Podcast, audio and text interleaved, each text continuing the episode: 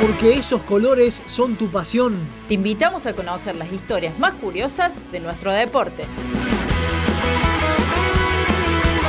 Esos colores que llevas.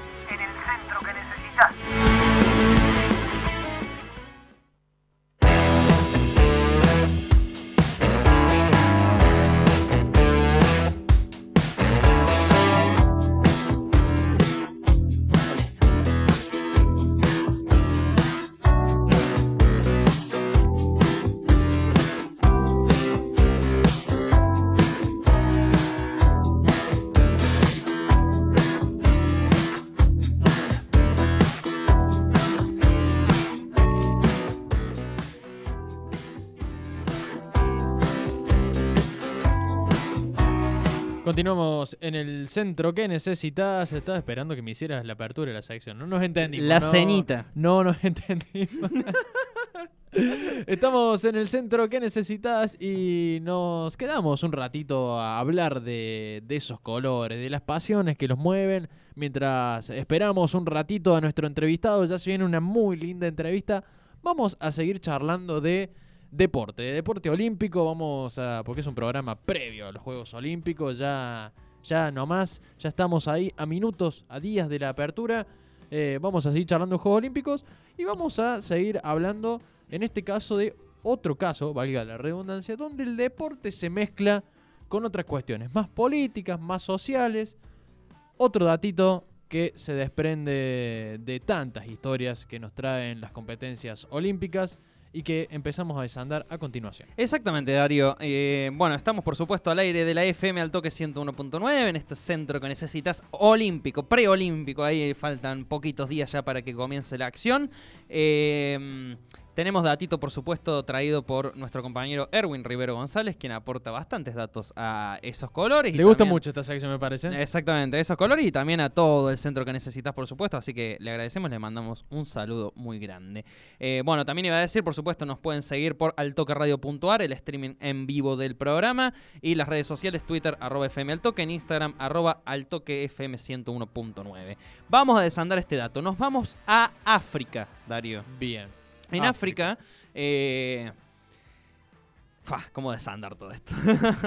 No es una cuestión muy distinta a algo que ya pasó nomás antes de que empiecen los Juegos Olímpicos. También Ya- lo tenemos, también lo tenemos ahí un, bueno, un dato, eh, iba a decir interesante, pero bueno, más que nada es triste porque marca la realidad del continente africano. Exactamente, bueno, vamos a desandar a partir de, de un dato de un disparador que nos eh, tiró nuestro compañero Erwin Rivero. Eh, ¿Usted sabe dónde queda en África Sudán del Sur? Sudán del Sur queda, si no me equivoco... Ah, creí que me iba a eh, decir abajo de Sudán. No. No, no, estoy pensando, está Sudán. Sudán del Sur, estoy tratando de acordarme quién es el que le pega el costadito. El Etiopía. Que limita- Etiopía, ahí está. Ahí está. No, no transpire, ¿eh? No, no me puse mal, ¿viste? estaba como pasapalabras ya. No, digo, sudan, transpiran. Bueno, bueno eh, Sudán del Sur es una de las naciones más, más nobles del mundo. Es una de las últimas naciones que fue reconocida por la Organización de las Naciones Unidas, que se independizó hace 10 años, nada más, en invierno, en su invierno de 2011. Uno creería que esto no pasa. Por ahí cuando hablamos de guerras civiles o independencia nos imaginamos de acá 200 años atrás, Claro. 100 años atrás, pero la realidad es que el continente africano, eh, muchos países todavía, naciones, siguen luchando por su independencia de las colonias inglesas, francesas, norteamericanas en otros casos. Exactamente. Eh, bueno, el caso de- del Sudán del Sur, donde bueno, todavía incluso eh, existen las guerras civiles. Exactamente. ¿Usted vio, por- eh, perdón que le traiga esto, Diamante de Sangre? No. Bueno, Diamante de Sangre la recomiendo muchísimo, una película con el, el bello Leonardo DiCaprio, Ah, sí, Leo. eh, con Leo, Nuestro querido Leo. eh, donde bueno, justamente hablan un poco de, muestra esta realidad, ¿no? Del contrabando de- del diamante como piedra prieso- pe- preciosa de ahí de, de África y bueno, cómo se va mezclando Sí. con las cuestiones políticas, civiles, eh, bueno, una de tantas películas que, que marca un poco, muestra la realidad del continente africano, ¿no? Bueno, ya me queda anotadita para ver el fin de semana. Bien. Eh, guárdeme para el planeta al toque también, que tenemos aquí Oh. recomendaciones. Bueno, lo que decía, Sudán del Sur se independizó en 2011. Y acá el, el dato que venimos a traer es que a pocos meses de su independencia ya habían formado su Federación de Fútbol Nacional. Ahí va. por ejemplo, y su selección de fútbol. Se designó como entrenador a lo que me dijo el señor Erwin Rivero, que era el Caruso Lombardi de Sudán del Sur, que es el serbio Zoran Djordjevic. Este señor Zoran ¿Era la máquina expendedora de humo? tuvo una titánica tarea que fue armar desde cero una selección de fútbol para un país de cero también, digamos. Para duplicar esa apuesta, el particular entrenador Djordjevic aceptó el reto con la promesa de clasificar a la selección al Mundial de Brasil 2014 y salir campeón. No, Ah. era mucho. Imagínate la máquina de humo, pero a- Sí, no, era mucho. a, rolete.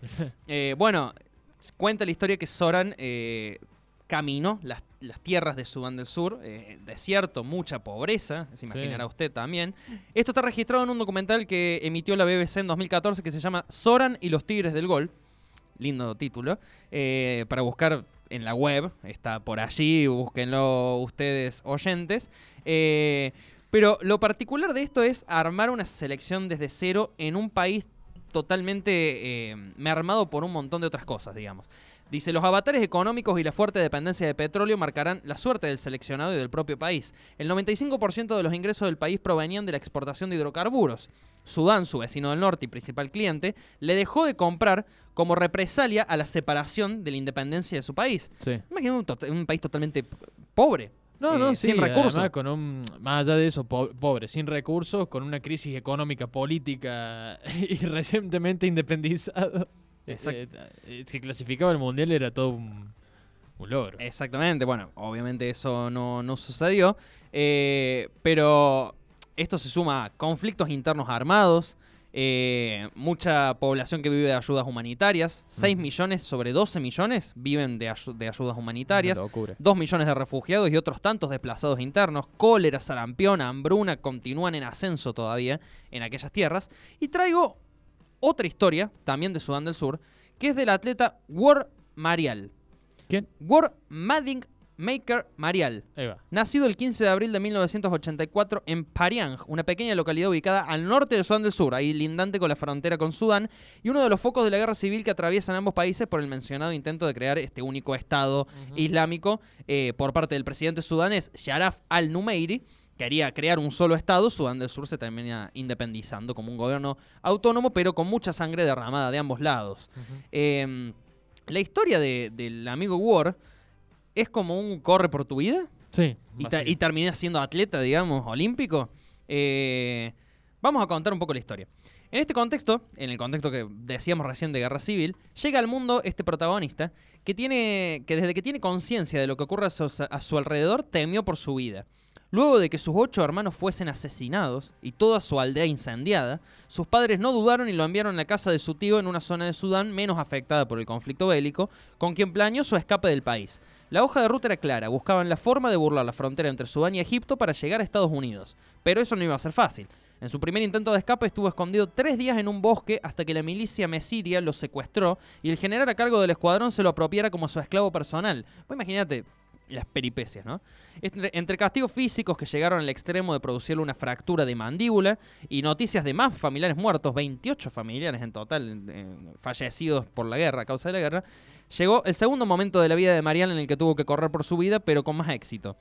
Arribó a Estados Unidos con 16 años y se asentó en New Hampshire, Hampshire, el estado más complicado de pronunciar ese. Se asentó en New Hampshire para iniciar su nueva vida alejada de los disparos y el constante derramamiento de sangre. Por sus condiciones atléticas fue invitado en varias ocasiones por los entrenadores de atletismo del instituto al que asistía para sumarse al equipo y competir para ellos, pero Mariel estaba negado con cualquier actividad que implicara correr, ya que ese había sido un medio de supervivencia en su niñez. Imagínate el trauma. Con el correr de los meses se dio en su postura y se sumó al equipo para conocer gente y formar un grupo de chicos de su edad en un país totalmente nuevo. Una socialización totalmente nueva. Sí. No tardó en destacar y para su año senior, el último en la escuela, ya tenía garantizada una beca deportiva en la Universidad Estatal de Iowa para ser parte del equipo track and field de los Cyclones de la Universidad de, Iowa, donde continuaría demostrando sus condiciones consiguiendo ser All American en uno de sus cuatro años. Sí, continuó por supuesto con la práctica del atletismo, licenciado en química.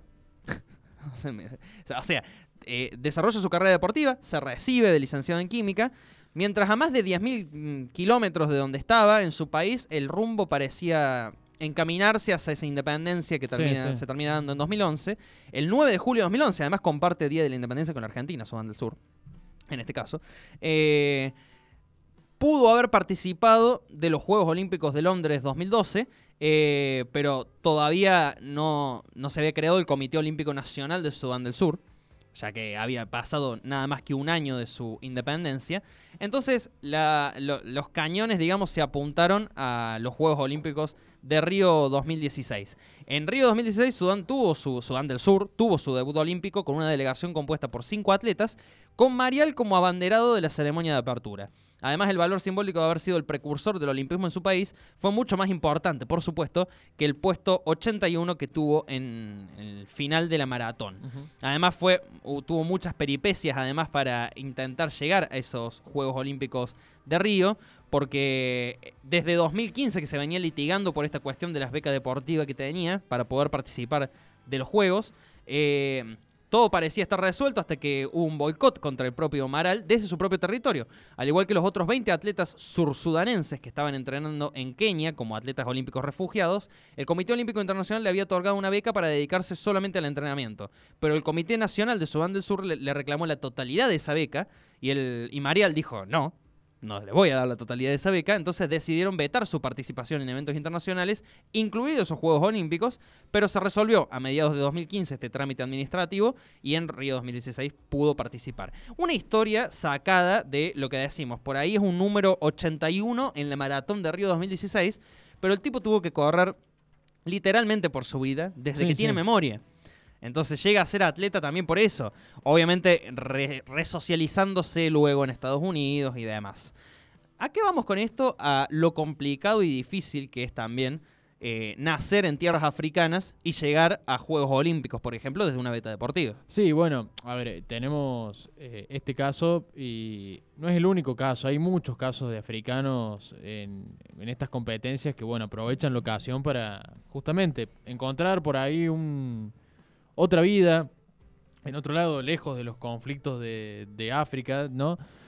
Y tuvimos un caso ahora muy, muy cercano, eh, a días de que comiencen los Juegos Olímpicos, con el levantador de pesas de Uganda. Exacto. Hablamos de Julius eh, Sekito- Sekitoleko, A quien ya encontraron igual. a ¿eh? quien ya encontraron, exactamente estaba viendo la noticia. Pero ¿qué pasó? ¿Qué pasó con Julius? Eh, esto fue así.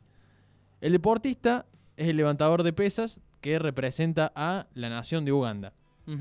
Se escapó de la Villa Olímpica y dejó un mensaje donde manifestaba su deseo de permanecer en Japón. ¿no? Dejó un mensaje a los que estaban ahí en la Villa Olímpica diciendo que todas sus pertenencias, todo lo que tenía en Uganda, se lo dejara a su esposa, que él no iba a volver, y desapareció. Exacto. Eh, para trabajar en ese país y dejar atrás las dificultades de en su nación de origen. Bueno, lo que veníamos charlando recién en, en- en la introducción de la sección. Eh, bueno, ¿qué pasó? El deportista de 20 años fue encontrado por la policía de prefectura de Japón. Na- se fue en tren bala hacia la nación de Mie, Sí. Otra de las provincias, digamos. exactamente. Eh, se desplazó en tren bala de alta velocidad desde Osaka hasta el oeste de, de Japón, la región donde se había instalado el equipo Ugades para prepararse eh, con, visita, con vistas a los juegos que se iniciarían el, se inician el próximo viernes. Según está previsto, eh, regresará a Uganda y no podrá participar en los Juegos de Tokio debido a que no cumplen los requisitos necesarios para competir en la prueba de eh, alterofilia. Levantamiento de pesas. Exactamente, según señaló la delegación de aquel país. Recordemos que el deportista había desaparecido del, del hotel, ahí donde estaba concentrando, el último viernes dejando su pasaporte sin presentarse a la prueba obligatoria de control del coronavirus, el hisopado, eh, y desde entonces estaba siendo buscado por las autoridades de eh, Japón. El director ejecutivo del comité organizador de Tokio 2020, eh, Yoshi- Yoshiro Muto, afirmó que hoy se trata de un caso muy confuso y señaló que los anfitriones estudiarán posibles sanciones al atleta una vez que esclarezcan los detalles de lo que sucedió al ser eh, preguntado por el tema en una rueda de prensa. Bueno, un caso eh, quizás no tan no tan similar a, Exacto, a- sí. a este, Pero que pero habla con la misma connotación política y social Exacto. eh, que marca un poco lo que está pasando en los países africanos. Eh, qué sé yo, yo entiendo que tiene que haber, o no sé, una sanción, pero bueno, también uno trata como por ahí empatizar un poco, qué sé yo, a lo mejor uno lo ve desde este lado. eh, y bueno, no sé, por lo menos a mí me cuesta por ahí no empatizar con él, ¿no? O bueno, no encontrar una explicación lógica a lo que hizo. Le voy a contar el último dato, Sí, hablando de africanos y Juegos Olímpicos, para Bien. que veamos también cómo, cómo es, fue esto a lo largo del tiempo. ¿Usted sabe quién fue Eric Musambani?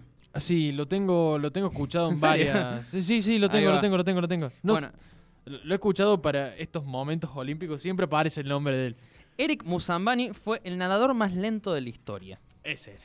Bueno, le cuento. El 19 de septiembre del año 2000, en Sydney, en los Juegos Olímpicos de Sydney 2000, fue el día de las eliminatorias de 100 metros libre masculino. Por ejemplo, participó esa mañana el cordobés José Meolans, Bien. eh, que se dio el gusto inclusive de mejorar su propio récord nacional de la distancia con un registro de 49 segundos y 75 décimas, Ujú. eh, clasificando las finales. ¿Qué es lo que sucede?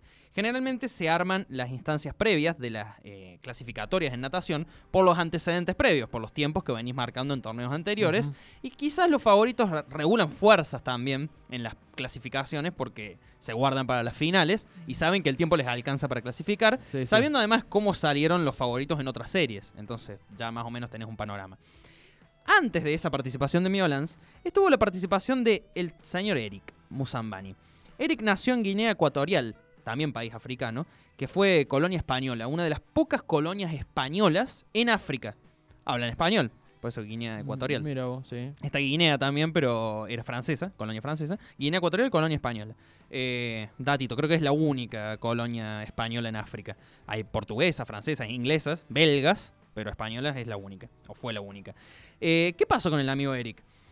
A Bonadeo le dijeron, porque esto también está en el libro de Gonzalo Bonadeo, le dijeron, presta atención, porque imagínate, en, en- en ese mismo momento se están disputando un montón de disciplinas al mismo tiempo, quizá con algunas cosas más interesantes. Sí. No, presta atención a la prueba 8 de natación de 100 metros masculino, que te vas a, Surprise. te vas a surprise. El amigo Eric se tiró al agua. Ya, ya de arranque había tres eh, nadadores que se tiraron antes de la bocina y fueron descalificados. Vio que tenés que esperar a la bocina, bocina. para, el, para tirarte al agua. El público ya no cabía en su asombro cuando vio eso, de que dos de esos tres participantes se tiraron al agua antes de que sonara la bocina y fueron descalificados. Quedaron toda la pileta y toda la atención para el amigo Eric. La mejor forma de explicar de qué se trató aquel episodio es traducirlo en números. El señor, eh, por ejemplo, otro nadador de Bahrein, el señor Mohamed Yassim, ocupó el, el puesto 70 en las eliminatorias con un tiempo de 1 minuto, 2 segundos y 45 décimas. Bien. Musambani, el de Guinea Ecuatorial, fue el único que finalizó detrás de él, nadó la distancia casi un minuto más lento. Un minuto más lento. Una locura para esa competencia. Una locura para un 100 metros, además que es eh, ida y vuelta. Y, Sí, y sí. listo, son dos piletas. Eh, para redondear la idea, tengan en cuenta que la mayoría de los participantes nadó la distancia en un tiempo más rápido que la diferencia que hubo entre el penúltimo y el último de la competencia. Dícele Bonadeo que el público comenzó las carcajadas viendo cómo participaba de la natación olímpica un señor que apenas conseguía nadar estilo perrito. Finalizó ovacionándolo igual y dándole ánimos, casi con temor a que no consiguiese cubrir la distancia y se ahogase en el intento. O sea, fue muy bizarro lo que se ¿Y vio. ¿Cómo digamos. terminó ese tipo en un juego olímpico? Eso Dice Bonadeo que fue un ridículo importante lo de Musambani, quien por cierto se convirtió en la estrella mediática de los días posteriores. Le regalaron una de las ya famosas mallas enteras y prometió regresar mucho más preparado a Atenas 2004, donde al final no participó. Pronto supimos que en la tierra de Eric no había ni siquiera, en Guinea Ecuatorial, Sí. no había ni siquiera una pileta de dimensión olímpica, no había una pileta de 50 metros en todo el país y que sus entrenamientos solían hacerse en el natatorio del único hotel 5 estrellas de su ciudad natal. Justamente en esos detalles radica la lógica de su presencia en Sydney. O sea, con, empezó a nadar ocho meses antes de Claro. participar en los No, Juegos Olímpicos. Termina representando a su país, pero con esta locura de haber tenido un minuto más de tiempo en, en el agua que el, el penúltimo, en ese caso, de la competencia general de 71 puestos. Eh, esto habla también de la poca infraestructura y la poca preparación que pueden tener los atletas africanos en sus propios países para prepararse para un juego Sí, Yo olímpico. creo que muchas veces no llegamos a dimensionarlo, ¿no? Ese ¿Por no qué, puede ser traemos, que por no qué haya- traemos todo esto? Porque nos damos cuenta en estas cosas de que somos privilegiados, inclusive Sí. en nuestra posición contra otras potencias, Estados Unidos, Rusia, Sí. China. eh, inclusive la Argentina sigue siendo privilegiada en un montón de cosas eh, con respecto a la preparación de atletas para los Juegos Olímpicos. Imagínese, aquí el, el señor Marial que decíamos antes tuvo que escaparse literalmente de sus tierras para poder desarrollar una carrera. Si no, probablemente era uno más de esos 28 familiares asesinados por la guerra civil. Sí, sí. Exactamente. Totalmente. Bueno, eh, compleja la, la realidad de estos países. Una historia que nos acercó aquí Bruno, que también nos acercaba Erwin Rivero González. Para prestarle más atención a la participación de los africanos en Juegos Olímpicos, Cuando general- uno- generalmente nos quedamos con los keniatas que corren, por ejemplo, en atletismo. Sí, bueno. eh, pero hay otras historias dando vuelta en otras disciplinas. Historias muy, muy interesantes y bueno, que también tienen todo este trasfondo que muchas veces, como decíamos recién, nos cuesta mucho eh, dimensionar Exacto. realmente, ¿no? Eh, no haya una pileta, por ejemplo, de dimensiones olímpicas en todo un país, es algo que por ahí muchas veces no, no dimensionamos.